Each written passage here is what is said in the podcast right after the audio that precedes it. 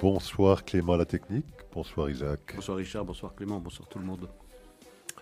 Alors Isaac, euh, on parlera bien évidemment de ce premier tour des élections législatives en France. On essaiera de tirer quelques conclusions de ce scrutin. On parlera des Nations Unies et du Conseil des droits de l'homme euh, qui a euh, émis un nouveau rapport dont on pourra parler tout à l'heure. On parlera de cette crise gouvernementale qui s'annonce en Israël, en tout cas un gouvernement sous perfusion.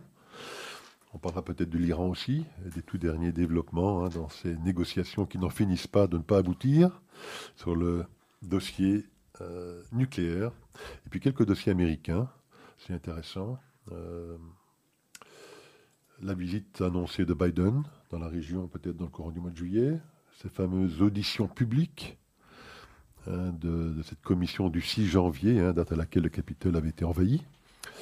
Et puis euh, l'acquittement donc de cet avocat, Sussman, hein, dans ce fameux dossier du RAM dont nous avons à de nombreuses reprises parlé ici dans cette émission, Isaac. Donc voilà, un agenda assez chargé. On verra si nous pourrons traiter la totalité de ces thèmes. Mais commençons tout de suite par la France. Alors donc se tenait hier le premier tour de ces élections législatives. Qu'est-ce que moi j'en ai retenu? Ben, Effectivement une abstention très élevée, hein, plus de 52%. Je crois il y a à peine moins de 20 ans, en 2002, elles étaient de l'ordre de 30%. Oui, et en 2012, 42%. Donc 10% plus d'abstention en 10 ans. En 10 ans. Et 20% de plus en 20 ans. Donc euh, ça dit quelque chose de la désaffection du public français pour la chose politique. Oui. Euh, bon, pour ceux qui ont voté, pour les 47-48% des Français qui ont voté, effectivement, on peut dire qu'il y a eu un pari plus ou moins réussi pour Mélenchon, parce qu'il a réussi effectivement à réunir tous les partis de gauche. Et euh, bon, ça lui a permis d'être quasiment en tête. Je pense qu'à un dixième ou deux dixièmes près, il était en tête euh, du premier tour avec environ 25-26% des électeurs. Donc de ce point de vue-là, on peut dire un pari relativement bien euh, réussi, même s'il est évident qu'il ne deviendra pas, comme il l'espérait, Premier ministre. Donc clairement, une deuxième conclusion. une troisième conclusion, c'est effectivement toujours cette même réflexion sur le système électoral français, ce scrutin majoritaire qui fait que des partis qui obtiennent des scores très importants, comme le Rassemblement national de Marine Le Pen, se retrouvera probablement avec euh, une quinzaine ou une vingtaine de sièges. entre 10 et 35. Ou 10 et 35 sièges au maximum sur 577. Donc clairement, euh, un scrutin qui est très défavorable à des partis comme celui du Rassemblement national. Donc une réflexion à avoir, parce qu'avec 52% d'abstention, avec 26% de gens qui votent pour Mélenchon, avec quasiment 18 ou 19% des gens qui votent pour Marine Le Pen, ça fait très très peu de gens qui finalement auront voté pour euh, euh, Emmanuel Macron. Crois qu'il a fait 26%, des 48%. Donc... 21 000 voix de plus que la NUP, NUPES, NUP, je ne sais pas comment il faut dire d'ailleurs. donc un dernier point avant de, vous donc transmettre la parole. Et donc une incertitude sur le fait de savoir si euh, Emmanuel Macron sera euh, capable d'avoir une majorité absolue. Il aura la majorité relative, c'est certain. Mais s'il n'a pas la majorité absolue, il devra composer. Et peut-être donc, euh, enfin, peut-être probablement avec quasi certitude, avec LR, LR républicains. LR-UDI. LR, voilà, LR-UDI, euh, qui aura peut-être une cinquantaine de votes. Donc c'est le paradoxe peut-être de cette euh, élection, où LR, qui aura probablement baissé de, moitié en termes de sièges, sera peut-être le parti incontournable si au soir du deuxième tour, effectivement, Macron n'a pas une majorité absolue. Mais même s'il a une majorité absolue, elle sera très très étroite parce qu'on on, prédit pour euh, ensemble entre 270 et 310 sièges. La majorité, c'est 289, la majorité absolue. Donc même s'il a 300 euh, sièges, c'est une majorité très très étroite. C'est bien, il aura une majorité absolue, mais euh, c'est certain qu'il y a une désaffection du public pour la chose politique. On l'a déjà vu à l'élection présidentielle où il n'y a pratiquement pas eu de campagne de la part du président en exercice. Et là, euh, la majorité n'a pas fait campagne non plus pour les législatives. Ils étaient pratiquement aux abonnés absents. Euh, Elisabeth Borne, on l'a pas beaucoup entendu euh, depuis sa domination. Et donc les résultats sont, sont interpellants parce que vous avez un chef de parti, la, la France insoumise, qui a réussi à fédérer tous les partis de gauche autour d'elle. Première remarque, c'est assez curieux parce que d'habitude, lorsqu'on faisait un front de gauche, on se réunissait autour du parti le plus modéré à gauche. C'était le Parti socialiste qui euh, faisait venir à lui les autres partis euh, à la gauche du paysage politique. Ici, c'est autour du parti le plus extrême à gauche. Et il a littéralement phagocyté, vampirisé les autres partis. Le Parti socialiste n'existe plus. Rappelez-vous, le score de euh, la maire de Paris, euh, moins de 2%, pratiquement disparu. Il faudra réinventer une proposition politique pour le Parti socialiste pour pouvoir revenir euh, à la gestion publique. Donc la gauche modérée n'existe plus aujourd'hui. Elle n'existe plus. L'offre politique de la gauche modérée, de la gauche de gouvernement, la gauche républicaine, laïque, n'existe plus pratiquement. Euh, la droite, on l'a vu également, la droite du gouvernement, la droite modérée, celle qu'on a connue, RPR, euh, puis UMP, puis euh, LR, elle a été littéralement ratiboisée à l'élection présidentielle. Et aujourd'hui, elle survit à grand-peine. C'est vrai qu'il y a un, le parti a un, un, ancrage local qui lui permet de survivre et de faire plus ou moins bonne figure par rapport au désastre de l'élection présidentielle, mais la droite euh, du gouvernement aussi euh, est fortement euh, affaiblie. Et donc, qu'est-ce qui reste? Vous avez une extrême gauche, il faut bien la qualifier d'extrême gauche, il faudrait un front républicain pour empêcher un score trop, trop dangereux de la gauche au deuxième tour la semaine, la semaine prochaine. Il faudrait mettre en place un front républicain, comme un front républicain avait été mis en place pour faire barrage à l'extrême droite. Eh bien, cette extrême gauche est au moins aussi dangereuse parce que c'est de l'islamo-gauchisme teinté d'une forte veine antisémite. Je rappelle quand même que pendant cette élection, euh, pendant la campagne des législatives, vous avez des candidats de NUP, de cette nouvelle euh, union populaire, écologique et sociale, qui ont invité Jeremy Corbyn. C'est à Paris, je crois. Hein. oui, tout à fait. deux candidates. Euh, deux candidats, dont Daniel Obono. Euh, donc, on a légitimé le discours antisémite. Et ça passe. Ça passe, ça. Ça n'a pas gêné NUPES pour faire 26% des voix.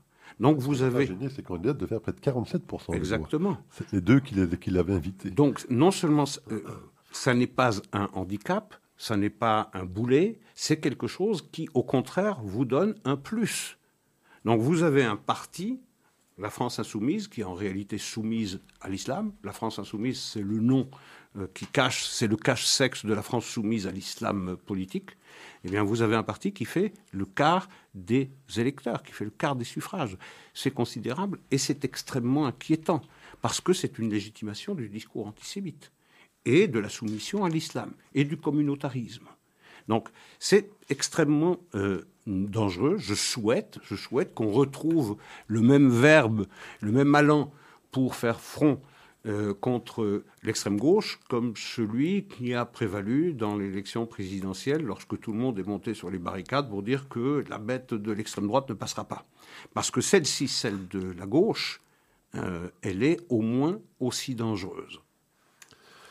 Alors il y a deux euh, personnages dont on n'a pas encore parlé, celui d'Éric Zemmour. Oui. Euh, ça n'a pas été couronné de succès, donc effectivement, à la présidentielle, il a fait un score nettement en dessous de celui à qui il s'attendait, 7% mais également maintenant aux législatives, hein, avec le refus de Marine Le Pen de faire alliance euh, avec lui. Je crois que son parti a fait 4% environ, reconquête. 4,3. 4,3. Et lui-même, qui espérait passer dans le Var, dans une circonscription plutôt favorable à ses idées, il a échoué de peu. oui, derrière un RN, derrière, un Rassemblement national. Il a sûrement l'emporté au deuxième tour, enfin il a échoué de peu. Enfin, il a échoué malgré tout, donc ça semble pour lui euh, peut-être difficile de se maintenir, si je peux dire, dans ce dans, ce monde politique. On verra ce qu'il décidera, mais enfin, c'est quand même un échec clair. Et puis un deuxième personnage, je vous cède la parole, c'est Édouard Philippe. Parce que rappelons aussi que du côté euh, de, de RM, en fait, c'était aussi une alliance. Hein. Il y avait trois partis. Il y avait le parti de Macron, euh, RM il y avait également euh, le modem de Bayrou. Et Horizon. Et Horizon, le parti d'Edouard Philippe. Et c'est bien un personnage aussi intéressant, donc il rentre au Parlement français avec, je pense, peut-être 25-30 députés, mhm. probablement à la fin de la semaine prochaine. Et il se positionne, j'imagine, comme euh, le probable successeur de, de Macron dans 5 ans Bon, c'est encore loin, 5 ans? C'est encore loin? Voyons d'abord comment la France va être gouvernée. Euh, est-ce qu'elle aura une stabilité euh, politique?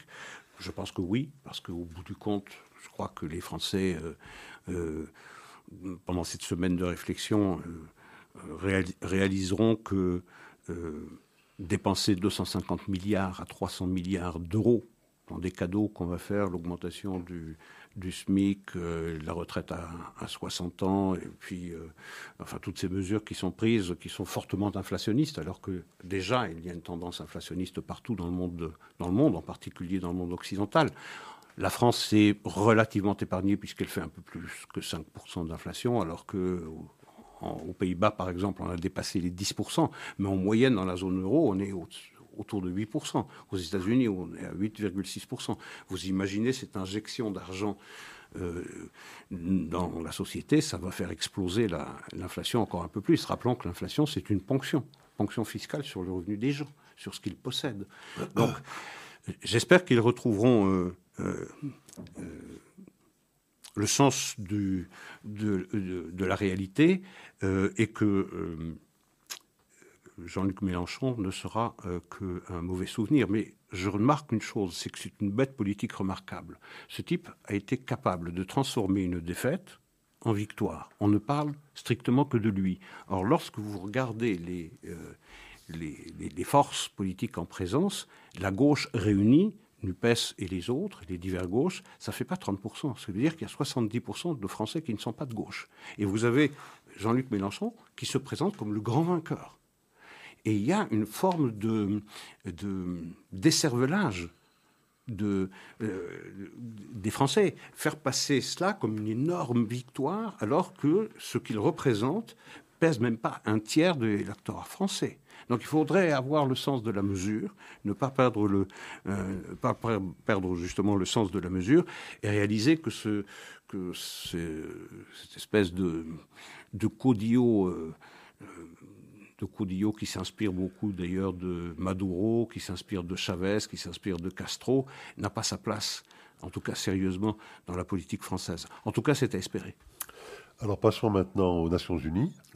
Euh, il y a donc euh, une femme appelée une indienne, je pense, qui s'appelle Navi Pillai, qui a euh, un point de vue très arrêté sur l'État d'Israël. Ça fait des années qu'elle traite l'État d'Israël d'État d'apartheid qu'elle se déclare ouvertement euh, pro-BDS, qu'elle a dans le passé, je pense également, réclamé l'embargo euh, des armes euh, sur cet État. Enfin voilà, on voit un petit peu le type de personnage auquel on a affaire. Elle a été nommée récemment comme responsable de ces enquêtes permanentes. Hein. On rappellera à nos auditeurs qu'Israël est le seul pays aux Nations Unies qui est donc sous ce régime d'une enquête permanente concernant les droits de l'homme dans, euh, en, Judée-Samarie, euh, à, Gaza, à Gaza, et en Israël. Et en Israël même. Depuis 48. Tout à fait. Depuis, 47 même, je pense oui. qu'ils disent.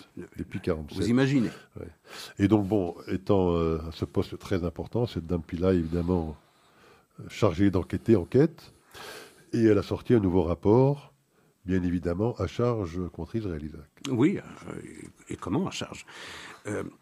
Donc, Israël est un État d'apartheid. Euh, qui euh, discrimine euh, les, Palestiniens. Enfin, tout ce qu'on sait à propos des attaques qui sont portées contre, contre Israël et qui visent à le délégitimer. On n'est rien moins que dans cette logique qui a prévalu lorsqu'en 1975, on a voté la résolution 33-79 qui a dressé cette équation infamante entre sionisme égal racisme. On est dans cette logique. On veut remettre cela au goût du jour. Ce n'est rien d'autre que cela. Vous avez 75, c'est une résolution qui a résisté 16 ans, puisqu'elle n'a été abrogée qu'en 1991. Et puis, 10 ans plus tard seulement, il y a eu Durban. Eh bien, 20 ans après Durban, Durban c'était en 2001, nous sommes aujourd'hui revenus à la case départ. Il s'agit de présenter Israël comme un État qui pratique l'apartheid et qui s'inspire des pratiques politiques de, euh, l'apartheid sud-africain. C'est rien d'autre que cela.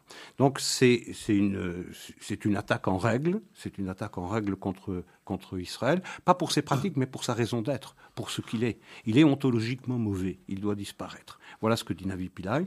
Effectivement, dans le cadre d'une enquête qu'elle a menée à trois, elle et deux autres personnes qui sont aussi marquées par leurs préjugés anti... Euh, antisioniste en tout cas, mais l'antisionisme, c'est euh, euh, la feuille de vigne pour cacher l'antisémitisme, euh, c'est un rapport qui suit eh cette décision prise par le Conseil des droits de l'homme de mettre Israël sous enquête permanente, permanente, comme vous le rappeliez tout à l'heure, avec des fonds infinis. Et donc, tous les ans, en plus de cet article 7 qui permet de juger Israël, eh bien, vous aurez un rapport à charge d'Israël qui consiste qui consiste eh bien, à dire de Israël qu'il est l'incarnation du mal le plus achevé aujourd'hui. Et vous avez en même temps, et c'est ça qui est troublant, parce que ça c'est l'ONU, on pourrait dire c'est le Conseil des droits de l'homme, bon ma foi on le connaît, mais vous avez une autre personnalité. C'est une déclaration de l'envoyé de l'Union européenne, de l'Union européenne auprès de l'autorité palestinienne. Le bonhomme s'appelle Sven Kuhn von Burgsdorf. Eh bien, lui, il a légitimé le terrorisme contre les... Euh, en Israël, enfin dans les territoires. Dans les territoires, oui, oui. dans les territoires. Eh bien, représente l'Union européenne, c'est ça. Le représentant de l'Union, le représentant officiel de l'Union européenne, qui a, qui a fait rien moins que légitimer le terrorisme en disant que il faut le comprendre. Quel choix ont-ils, ces malheureux Palestiniens qui sont sous le joug d'une occupation infâme? Eh bien, ils n'ont pas d'autre choix. Comment est-ce qu'un enfant peut grandir euh, à l'ombre d'un mur lorsqu'il voit la maison de sa, famille qui est, euh, qui est démolie? Il n'a pas d'autre choix pour exprimer sa frustration et sa colère que de tuer. Je n'ai jamais entendu, je n'ai jamais entendu de la bouche d'un responsable politique une façon aussi caricaturale de légitimer la violence, de lui trouver des circonstances atténuantes, non seulement de le comprendre, mais de l'excuser, de l'excuser. C'est ce qu'a fait le représentant de l'Union européenne, de l'Union européenne. Alors je pense qu'en parlant de l'Union européenne, euh, si je ne me trompe, Ursula von der Leyen va se rendre en Israël, peut-être même aujourd'hui, en tout cas cette semaine. Et on sait qu'elle rencontrera évidemment les, responsables israéliens, mais elle va se rendre également euh, à Ramallah pour rencontrer euh, les responsables palestiniens. Et euh, il y a tout le dossier du financement. on sait que l'Union européenne est le plus gros financier de l'autorité palestinienne, qu'elle a suspendu ce financement en raison effectivement de ces manuels scolaires qui sont toujours truffés malgré euh, des rappels à l'ordre euh, annuels de cette euh, même commission, truffés de, de contenu antisémite. et donc pour l'instant, cette aide a été suspendue. On sait également qu'il y a des ONG qui bénéficient, les calculs montrent, de l'ordre de 200 millions d'euros depuis une dizaine d'années de l'aide de cette même commission européenne. Israël a, je crois, mis sur la liste d'organisations terroristes six de ces organisations. Et l'Europe a fini par reconnaître que... Qu'effectivement, il y avait des liens. Euh, avec le FPLP. Le FPLP qui avait environ 70 euh, responsables de ces ONG qui étaient des anciens responsables du FPLP. Donc voilà, ce sera un dossier assez chaud, à la fois côté israélien, j'imagine qu'ils vont insister pour que cette suspension soit maintenue.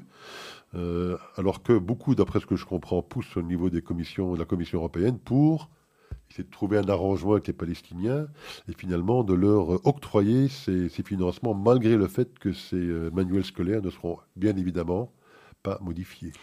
Alors rappelez-vous ce qui s'est passé lorsque Israël a décidé de mettre ces six ONG euh, au banc. Rappelez-vous la réaction de l'Union européenne, exactement comme de l'administration américaine. C'est-à-dire, bah, une société euh, démocratique doit laisser euh, les ONG travailler librement et euh, Israël n'a pas apporté de preuves suffisantes de lien de ces six ONG avec des organisations terroristes, dont le Front populaire de libération de la Palestine, le FPLP. Eh bien, en catimini, l'Europe reconnaît aujourd'hui que cette, ce statut d'ONG à, à mettre au banc eh bien, était parfaitement justifié. Alors, on a une forme de politique euh, schizophrène de la part de l'Europe. Vous avez effectivement euh, Ursula von der Leyen qui va venir en Israël, qui va assurer que la sécurité d'Israël, eh bien, c'est la raison d'être de l'Europe, en tout cas la raison d'être de son pays, l'Allemagne, euh, et qu'il n'est pas question évidemment de délégitimer Israël. et de, euh, de mettre en danger sa sécurité. Mais vous avez de l'autre côté le représentant de l'Union européenne, je viens de le dire, ce Sven Kuhn von Burgsdorf, qui vient de légitimer et d'excuser le terrorisme, qui vient de lui donner ses lettres de noblesse. Désormais, toute attaque terroriste, eh elle sera jugée à l'aune de la déclaration de ce monsieur. Et ça, c'est au nom de l'Union européenne. Je n'ai entendu personne à la Commission ou au Parlement, eh bien, désavouer ce monsieur et dire qu'il a été vraiment très très loin. Je n'ai pas entendu, même dans le monde arabe, même dans le monde arabe, des déclarations aussi scandaleuses que celle-là. Si ça, c'est la politique de l'Union européenne, de dire que le terrorisme, il est compréhensible, il est justifié parce que eh le véritable responsable de l'impasse politique dans laquelle se trouve le conflit israélo-palestinien, c'est l'occupation, et que à cette aune-là, on peut tout comprendre, même les attaques terroristes, parce que les Palestiniens n'ont pas d'autre choix pour s'exprimer, tant ils sont sous le joug de cette occupation, bien on a je veux dire, c'est impensable. Ce type-là, après une déclaration pareille, aurait dû être désavoué et dégommé tout de suite. Il est toujours en place. Tout à fait. En tout cas, on va suivre cette visite avec attention parce que je sais que les pressions sont fortes sur euh, van der Leyen pour qu'elle euh, qu'elle réoctroie, si je puis dire, cette aide financière. Et moi, j'ai trouvé la, réaction, cas la demande palestinienne assez surprenante. Ils ont en substance dit qu'il n'était pas question de poser la moindre condition à l'octroi de cette aide. Ce sont de centaines de millions d'euros qui, sont, euh, qui étaient jusqu'à peu de temps donnés aux Palestiniens chaque année. Leur position, c'est de dire il est absolument scandaleux que l'Europe puisse poser la moindre condition à l'octroi de ces centaines de millions des deniers publics, hein, donc qui viennent euh, des contribuables européens. Tout à fait. Donc vous avez, c'est le mendiant, parce qu'il s'agit bien de ça, l'autorité palestinienne qui tend la main et qui ne sait faire rien d'autre que cela, le mendiant qui dicte ses conditions aux généreux donateurs. Il n'est pas question que vous me donniez cet argent sous condition. Moi, je peux faire ce que je veux avec cet argent. Je peux faire le pay pour slay, c'est-à-dire payer les, les assassins de, euh, de, civils euh, juifs. Je peux truffer les manuels scolaires d'incitation à la haine et au mépris des, des juifs, c'est pas un problème. Mais vous, vous devez me donner euh, cet argent-là. Parce que moi, palestinien, je suis sous, sous occupation. Et cette occupation, c'est un blanc-seing pour absolument tout. Alors que le cœur du conflit, le cœur du conflit, ce sont ces manuels, précisément. Ce sont ces manuels. Ça n'est plus jeune palestinien à la bien Évidemment, bien évidemment. Alors parlons un petit peu d'Israël. Hein. Je parlais d'un gouvernement sous perfusion. Et c'est vrai qu'on a l'impression qu'il agonise petit à petit. Euh, chaque semaine, son nouveau lot de, de, départ de la coalition. Je pense qu'on vient d'apprendre aujourd'hui, en tout cas cet après-midi, que Orbach, euh, Nir Orbach, Nir Orbach de Yamina oui, voilà, des députés de Yamina qui étaient, euh, en tout cas, euh, hésitant. Semblerait-il aujourd'hui, euh, n'hésite plus. Il a décidé de quitter la coalition. alors, je crois qu'il a rajouté qu'il ne voterait pas pour un vote de défiance pour faire tomber le gouvernement, mais qu'en tout cas, il ne voterait plus avec le gouvernement. depuis, voilà, depuis qu'effectivement, il se rend compte qu'il est très difficile de, de, cohabiter avec les gens du Méretz, les gens de RAM, je crois que c'est sa critique essentielle, c'est de dire voilà, on est tenu en otage par euh, des députés de ces partis qui, euh, par exemple, ont voté, si j'ai bien compris, cette fameuse loi Hein, sur, euh, oh, j'avoue que je n'ai pas très bien compris ce cas. Peut-être que vous pourrez éclairer notre lanterne sur le sujet, mais il y a une loi concernant les Juifs qui habitent en Judée-Samarie. Oui, c'est euh, une loi qui, oui, allez-y, allez qui est renouvelée tous les cinq ans. Mais euh, avant, c'est un commentaire sur la crise politique. D'abord, et puis on va expliquer de quoi il s'agit, puisque cette cette résolution n'est pas passée. On n'a pas pu reconduire cette loi. De Zoabi et de, de, quelques parlementaires, de RAM et de et de Meretz. Exactement. Donc il n'y avait pas les voix, et donc cette cette loi qui est euh, votée tous les cinq ans comme une lettre à la poste ne l'a pas été. Et elle n'a pas été votée non plus par l'opposition Likoud, alors que, évidemment, euh, les premiers euh, intéressés à ce que cette loi soit conduite, c'est le Likoud et c'est la droite nationale israélienne. Ils n'ont pas voté parce que, pour l'opposition, eh bien, même s'il s'agit de ne pas voter une, une loi pardon, qui est au cœur même de son engagement politique, l'essentiel pour cette opposition, c'est de faire tomber le gouvernement. Bon, ok, on trouvera ça bien ou pas bien, c'est le jeu politique avec ce qu'il a parfois d'assez misérable. Mais, euh, alors, la crise politique, venons-en là. Ce gouvernement a été constitué il y a aujourd'hui, aujourd'hui, un an. un an exactement, le 13 juin 2021, avec réunissait une coalition de 61 membres. Donc c'était vraiment très très juste, ric-rac comme on dit. Donc on savait depuis le départ quelle serait cette coalition à la merci des caprices de l'un ou l'autre, même pas parti, même pas de l'un ou l'autre parti, mais de l'un ou l'autre membre d'un parti, parce que c'est le cas. Pour, euh, euh, par exemple, RAM, c'est pas le parti qui a décidé de voter, contre, c'est un membre. Pour Meretz, c'est pas Meretz qui a voté contre, c'est un membre du Meretz. Donc là, il y a un problème de discipline de parti. Donc depuis le départ, cette coalition, elle est fragile. On le sait bien. On sait bien que on a abondamment commenté la fragilité de cette coalition et on a souvent fait le pari qu'elle ne pourrait pas tenir très très longtemps. La base, la raison d'être de ce, gouvernement, première déclaration de Bennett, c'était de dire nous, nous sommes d'accord sur 80% des sujets, 20% nous divisent. Nous allons nous intéresser à ce qui nous réunit sur ces 80%. Et l'expérience, elle est basée là-dessus, sur l'intérêt porté par l'ensemble des partis sur les 80% qui les trouvent d'accord et d'éviter les 20%. Or, il se trouve qu'à un moment ou un autre, eh bien, un sujet qui relève des 20% qui les trouvent en désaccord, eh est sur la table, et là, les divisions se, manifestent.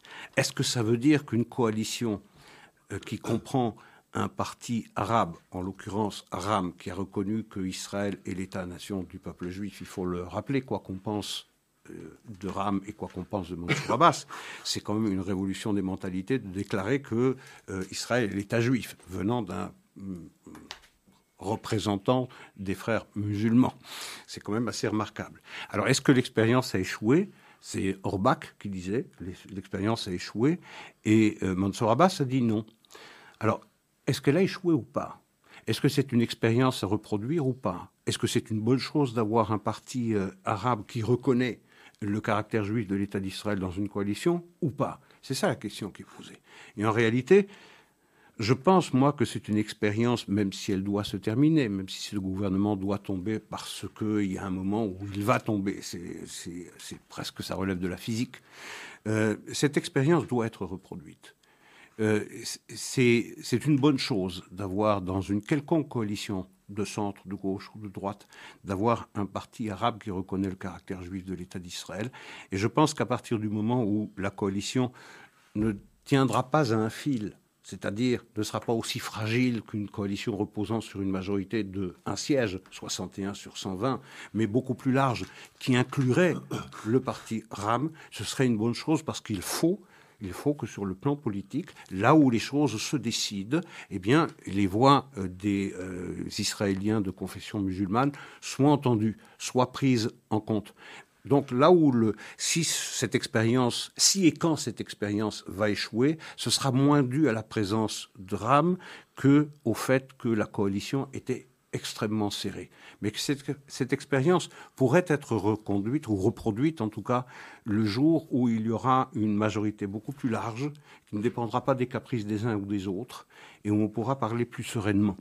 Euh, et, et, cette expérience mérite d'être reconduite. D'ailleurs, je note que Mansour Abbas, qui a dit qu'il ne va pas faire tomber le gouvernement, mais n'a pas exclu pour autant eh bien, d'entrer dans une coalition prochaine euh, dirigée, dirigée par le Likoud. Alors Isaac, nous avons un petit peu débordé ah oui. de 17h30. Et donc on va faire une petite pause et écouter une composition de Clément.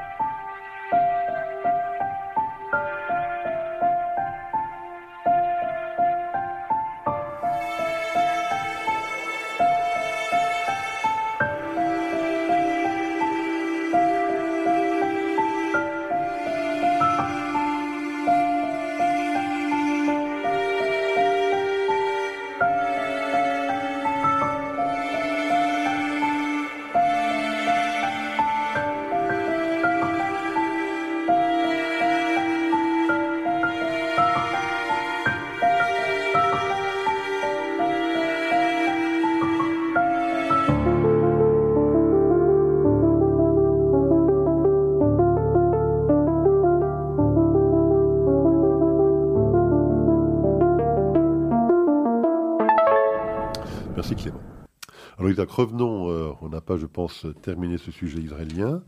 Donc euh, nous mentionnions effectivement cette nouvelle crise qui a été provoquée par le non-vote ah oui. hein, de cette fameuse loi. Euh, c'est une loi qui vise à propager l'application du droit pénal, si j'ai bien compris, et du droit civil israélien à tous les habitants juifs de Judée-Samarie. Oui, c'est ça. Comme je le dis là, je comprends les mots que je dis, mais j'ai un peu de mal à comprendre exactement. Mais ça veut dire que le droit civil est étendu aux citoyens israéliens. Ils ont la sécurité sociale, euh, la sécurité, euh, euh, enfin tout ce, qui, tout ce qui permet à un Israélien qui vit dans les, dans les.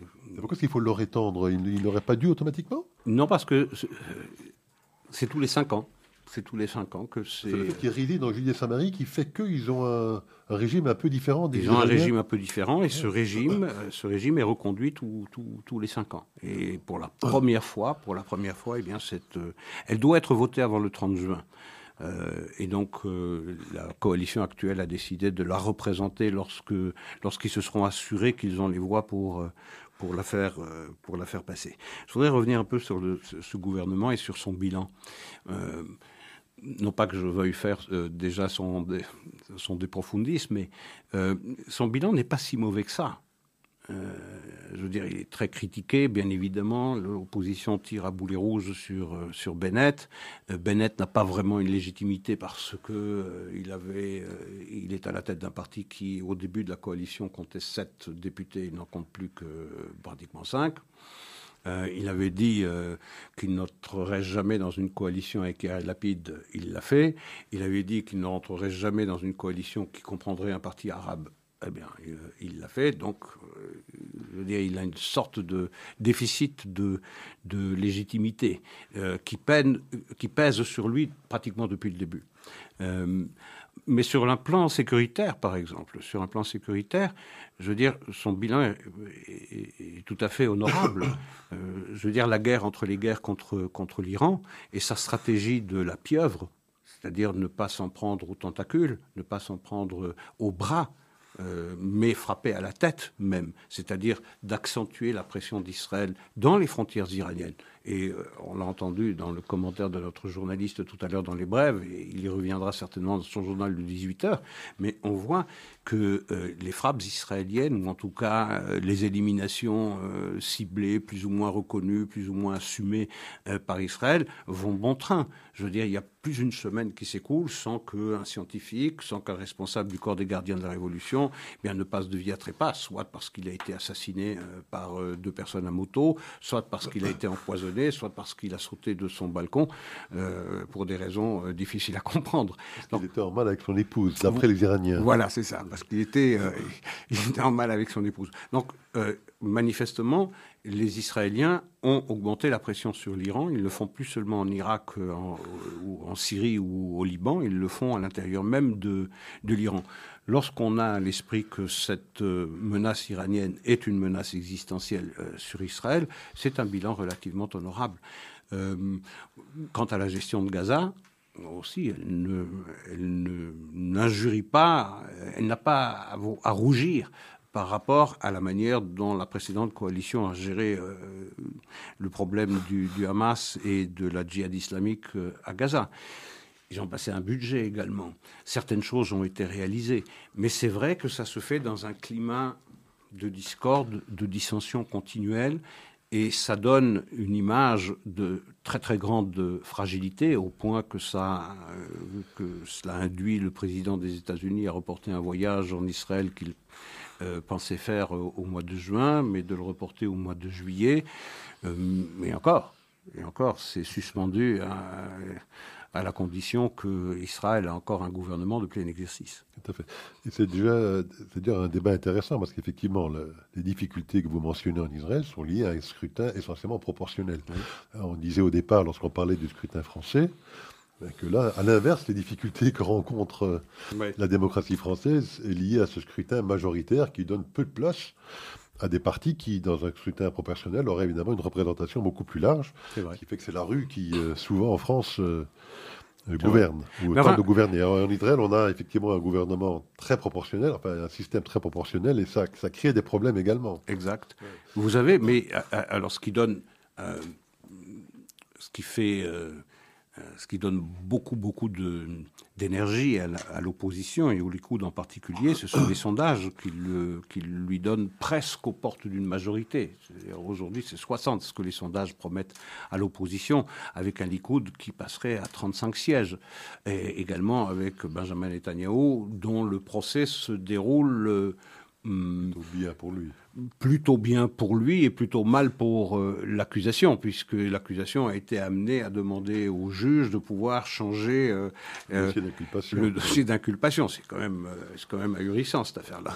pour une chose aussi importante, d'avoir manqué de précision, c'est pour ceux qui pensaient se débarrasser une fois pour toutes de, de Benjamin Netanyahu, ils risquent d'en être pour leurs frais, et on pourrait avoir à brève échéance. Hein, à brève échéance un retour de la droite au pouvoir dirigée par euh, Benjamin Netanyahu, et elle pourrait y rester euh, longtemps. Nous disions tout à l'heure à propos de la France que c'est 70% d'électeurs qui ne sont pas de gauche. Mais en Israël, c'est encore plus. La société israélienne, la société civile, s'est considérablement droitisée ces 30 dernières années.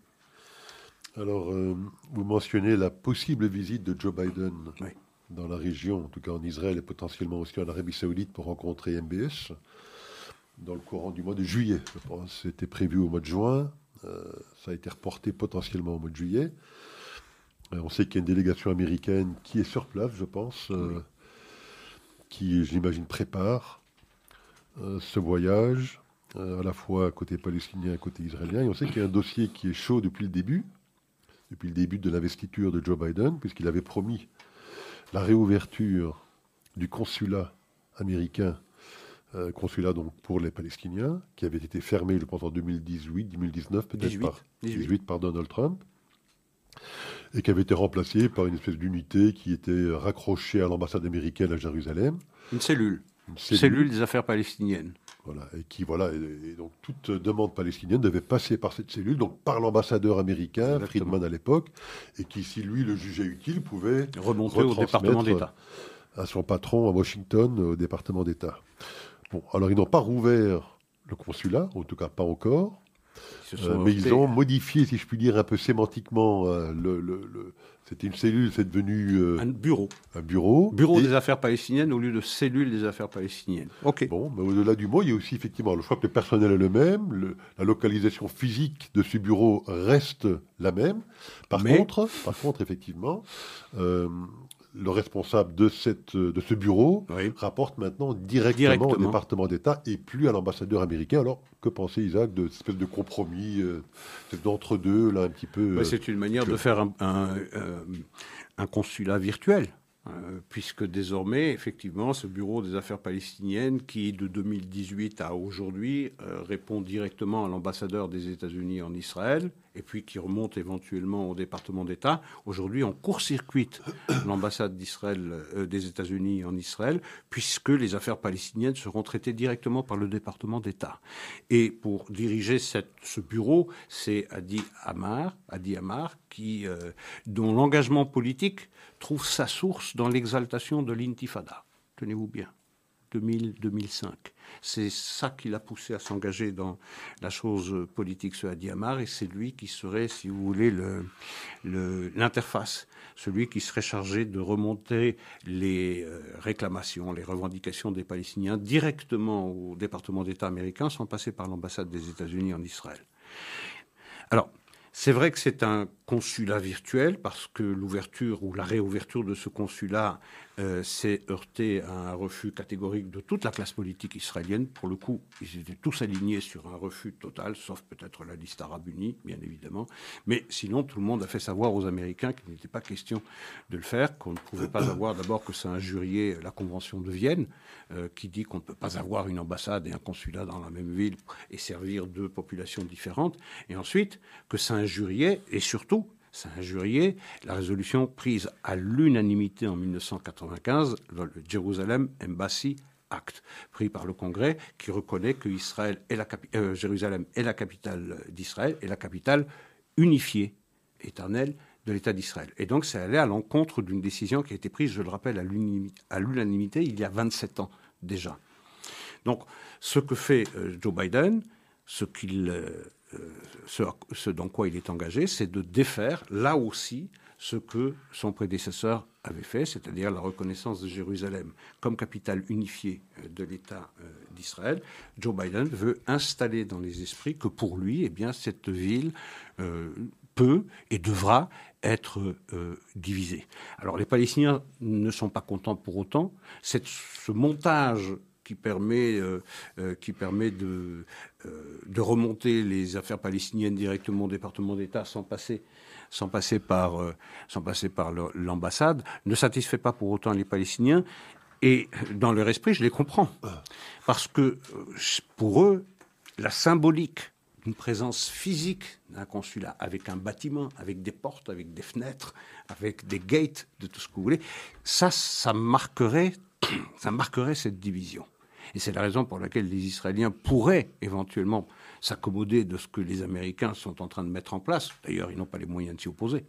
Euh, mais euh, en tout cas, pas question de donner cette victoire symbolique aux Palestiniens et de permettre aux Américains cette ouverture de, de, consulat. Et je pense que les Palestiniens réclament également l'ouverture de leur propre mission diplomatique à Washington, qui avait aussi été fermée. Tout à fait, par Donald Trump. Par Donald Trump, au même moment que la fermeture du. Oui, mais là, ça se heurte à certaines décisions du Congrès qui empêchent cette, euh, cette réouverture. Tout à fait. Parce qu'il y a euh, euh, la résolution sur le paix forcé qui. Euh, Alors, Isaac, restons aux États-Unis. Hein, il y a deux dossiers là, américains qui sont intéressants. Le premier, c'est celui de ces fameuses auditions publiques concernant l'insurrection, la soi-disant insurrection du 6 janvier, hein, selon nous, au moment des élections de 2020. Euh, le 6 janvier était la date à laquelle euh, devaient être confirmés les résultats au Congrès américain. 6 janvier 21. Voilà, et c'est ce jour-là que, effectivement, quelques centaines de Luberlus euh, ont envahi le Congrès. Et on a tous les images en tête, donc on sait de quoi il s'agit. mais bien évidemment, les démocrates qui contrôlent le Congrès ont rapidement compris tout le bénéfice politique qu'ils pouvaient éventuellement tirer de ces événements et ont décidé donc, de constituer une commission d'enquête chargé effectivement d'enquêter sur les circonstances de, ces événements, mais surtout en toile de fond, chargé surtout d'essayer d'accuser encore une fois Donald Trump de tous les maux de la terre et d'avoir mis en péril euh, la démocratie américaine. Donc cette commission a fait ses travaux euh, de manière assez discrète, je dirais, depuis environ un an. Mais elle a décidé maintenant, alors que les élections évidemment du midterm approchent, euh, et euh, ce n'est pas bien évidemment une coïncidence, a décidé maintenant de rendre ses auditions publiques à des gens de grande écoute, de recruter, je pense, un cinéaste de Hollywood pour mettre ça en scène de manière très spectaculaire, comme les Américains savent faire, et de faire diffuser ça par toutes les grandes chaînes classiques de télévision pour essayer d'imprégner dans le public américain l'idée selon laquelle euh, c'est bien évidemment Donald un Trump pour la euh, démocratie le 6 janvier, c'était lui l'instigateur. Exactement. Bah, sur un plan médiatique, c'était un flop, hein, la retransmission en direct, parce que ça a fait 3 200 000 Américains qui étaient devant leur écran pour suivre ça. Pas plus que ça. Pas plus que cela. Euh, je veux dire, il y en a, ils ont été plus nombreux à suivre une série comme Young Sheldon à euh, Young Sheldon, je ne sais pas si vous connaissez cette euh, série, mais peu importe. donc, c'était ça n'a pas beaucoup intéressé les Américains. Mais ce n'est pas là, naturellement, l'essentiel. Cette commission, elle est constituée de neuf membres. Sept démocrates, deux républicains. Les républicains avaient proposé euh, certaines personnalités qui étaient euh, parfaitement honorables, mais Nancy Pelosi les a récusées. Alors que dans la tradition politique américaine, lorsque vous constituez une commission, chaque parti propose ses propres membres et la partie adverse les accepte. C'est comme ça que ça s'est toujours passé. Eh bien, Nancy Pelosi les a récusés et il y a dans cette commission de neuf membres sept démocrates et deux républicains. Les deux républicains, c'est Kinzinger Kinzinger, et Liz Cheney, qui est une anti-Trump rabique, qui sera Kinzinger aussi, hein Pardon? Et Kinzinger aussi. Ah, c'est pas pour rien que Nancy Pelosi a accepté ces deux. Et donc le résultat de cette commission d'enquête bah, ne souffrait d'aucun doute. On savait fort bien qu'elle allait se terminer par une, par une accusation de Trump euh, étant au centre de, cette, euh, de ce coup d'État, de cette conspiration contre la démocratie, renversement du gouvernement. Bref, je veux dire, c'est... Euh, c'est la révolution d'octobre, mais au mois de janvier. voilà, et, À, et, À, Washington. Bon, ça faisait un peu penser à un procès de Moscou. Effectivement, on connaissait le résultat, on connaissait le verdict, euh, et puis pour les faits, euh, ça n'a pas beaucoup d'importance. L'essentiel est de continuer cette logique d'impeachment de, de, Trump. Il a été deux fois victime d'une tentative d'impeachment, ça a raté. Ben, ça continue aujourd'hui. Il s'agit de l'empêcher de revenir dans la vie politique. Il s'agit de blesser le Parti républicain dans son ensemble. Mais enfin je veux dire, les démocrates ne peuvent pas vivre sans la personnalité de Trump, manifestement. Euh, il n'est plus aux affaires depuis un an et demi, mais décidément, euh, il... Mais il s'agit aussi, je pense, de cacher un bilan désastreux. J'allais y venir. Alors l'essentiel de cette affaire, évidemment, c'est que euh, accuser Trump, ça permet de distraire la population américaine du désastre du bilan de l'administration Biden que l'on songe sur un plan, sur le plan de la politique étrangère, des engagements de l'Afghanistan, l'inflation à 8,6%, l'indépendance énergétique qui n'existe plus aux États-Unis à telle enseigne que les Américains sont obligés maintenant de demander aux Vénézuéliens, aux Saoudiens, ou voire même aux Iraniens de mettre un peu plus de pétrole et de gaz sur le marché pour faire baisser les prix. Une inflation qui est à 8,6%. Une insécurité qui est galopante, en particulier dans les grandes villes américaines. On n'a jamais connu cela, jamais. Et puis la gestion absolument catastrophique de la frontière méridionale. Plus de 2 millions de personnes sont entrées illégalement en 16 mois aux États-Unis. Euh, et on en attend 2 millions pour l'année qui vient. Donc c'est absolument désastreux. Le scandale du lait maternisé également. Donc tout cela est un désastre sur le plan de la gestion, il faut le cacher, eh bien, Trump a les épaules suffisamment larges, la personnalité suffisamment clivante pour espérer, pour les démocrates, cacher ce bilan désastreux euh, en, en, ourdissant ce, en ourdissant ce procès, surtout que bah, les prochaines élections, elles, sont, elles se rapprochent, c'est dans moins de 140 jours, euh, et, là, euh, on promet aux démocrates une défaite cuisante dans les deux chambres. Alors, euh, ce qui est intéressant également dans, euh, dans les travaux de cette commission, c'est qu'elles euh, accusent Trump d'avoir incité à avoir envahi donc, le Congrès américain. Mais je crois qu'en termes d'incitation, les démocrates n'ont pas de n'ont pas de, de leçons à recevoir. De leçons à donner ou à recevoir, voilà, que ce soit. Parce que bon, on a appris, je pense, les derniers jours, que l'un des neuf juges de la Cour suprême, Brett Kavanaugh, juge conservateur, pour pas le nommer, avait été euh, plus que menacé d'assassinat, puisque un individu un peu dérangé euh, s'était déplacé euh, jusqu'à Washington avec des armes. Pour l'abattre. Pour l'abattre. bon, il a finalement décidé de se, de se rendre aux autorités en disant qu'il avait besoin d'aide psychiatrique pour éviter qu'il ne commette des actes de ce type-là. Mais enfin, en tout cas, il était sur le point de le faire. On sait que tous les jours, il y a des manifestations encouragées par la Maison-Blanche devant la maison de ces juges conservateurs. Tout ça, c'est lié effectivement à, cette loi sur l'avortement qui sera peut-être hein, abrogée euh, dans les mois qui viennent, dans les semaines qui viennent.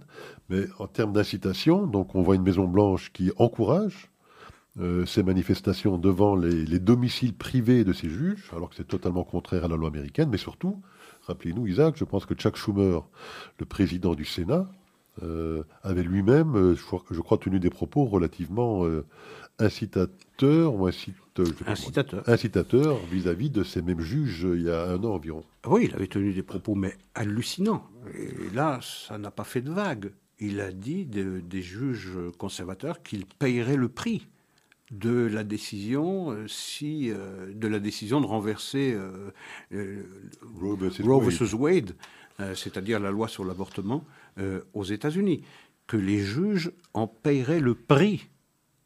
C'est incroyable, c'est une incitation à la violence. Et le, président... Il a relais ça, je pense, devant le bâtiment même de la Cour suprême. Hein, absolument. Et le président Biden, lui, menace les États-Unis d'une révolution. Ce sont ses mots. D'une révolution si cette loi euh, Roe vs. Wade euh, est abrogée. Ça, c'est véritablement de l'incitation. Et cette fuite unique dans l'histoire de la Cour suprême américaine. Elle était euh, provoquée par qui? Par des démocrates, naturellement, pour mettre sur la place publique ce danger qui pèse sur Roe versus Wade, cette loi sur l'avortement que les juges de la Cour suprême s'apprêteraient euh, à abroger.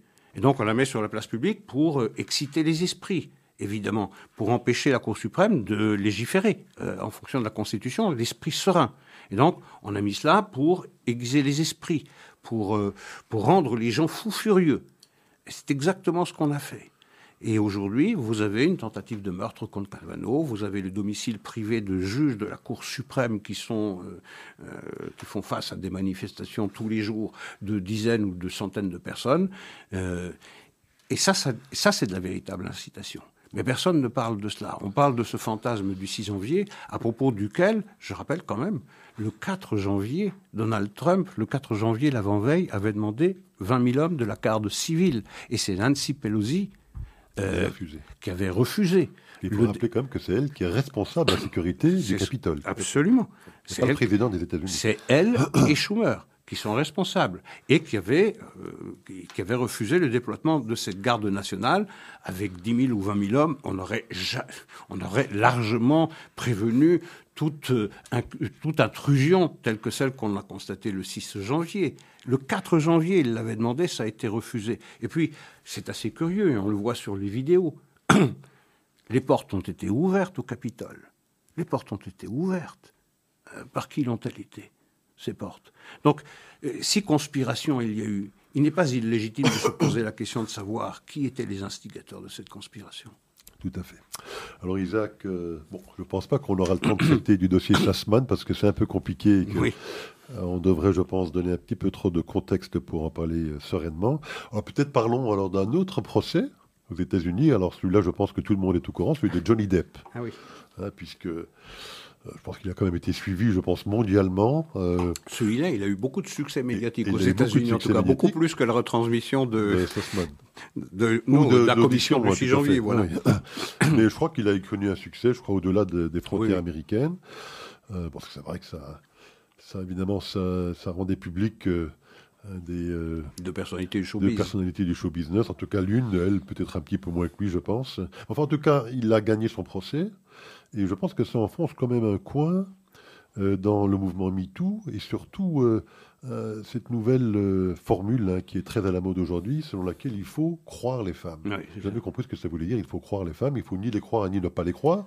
Il faut faire un procès, il faut qu'il y ait un jury, il faut qu'il y ait des témoins, et puis que la justice se fasse. Mais là, il est clair que dans ce cas-là, il ne fallait pas croire cette femme. C'est l'idée même que la parole de qui que ce soit est sacralisée la parole de personne, ni homme ni femme, n'est sacrée. Et c'est pas parce qu'une femme parle qu'il faut la croire parce qu'elle est femme. Et c'est pas parce que c'est la voix d'un homme qu'il faut pas le croire ou qu'il faudrait le croire. Ça n'a strictement aucun intérêt, cela. Il faut écouter chacun. Et de toutes les façons, ce genre de procès, ce, genre d'affaires, ça se fait dans une euh, salle de tribunal. Ça se fait pas tribunal médiatique. Et c'est ça qui est intéressant. c'est ça, à mon, à mon, sens, le, premier, le principal enseignement de ce, de ce procès d'Epp contre Amber Heard, c'est que c'est là que ça doit se passer lorsque une femme accuse euh, un homme, un mari, un compagnon, peu importe, euh, de violence ou de, de viol. Ça doit se faire dans la salle d'un tribunal où on écoute eh bien, les doléances des uns et, la réponse de l'autre devant un jury qui, euh, en âme et conscience, décide de croire l'un ou l'autre. C'est là que ça se passe. Le tribunal médiatique doit être totalement absent de ce genre de choses parce que la parole de la femme aujourd'hui, telle qu'elle est sacralisée, c'est un droit de vie et de mort sur la vie des hommes.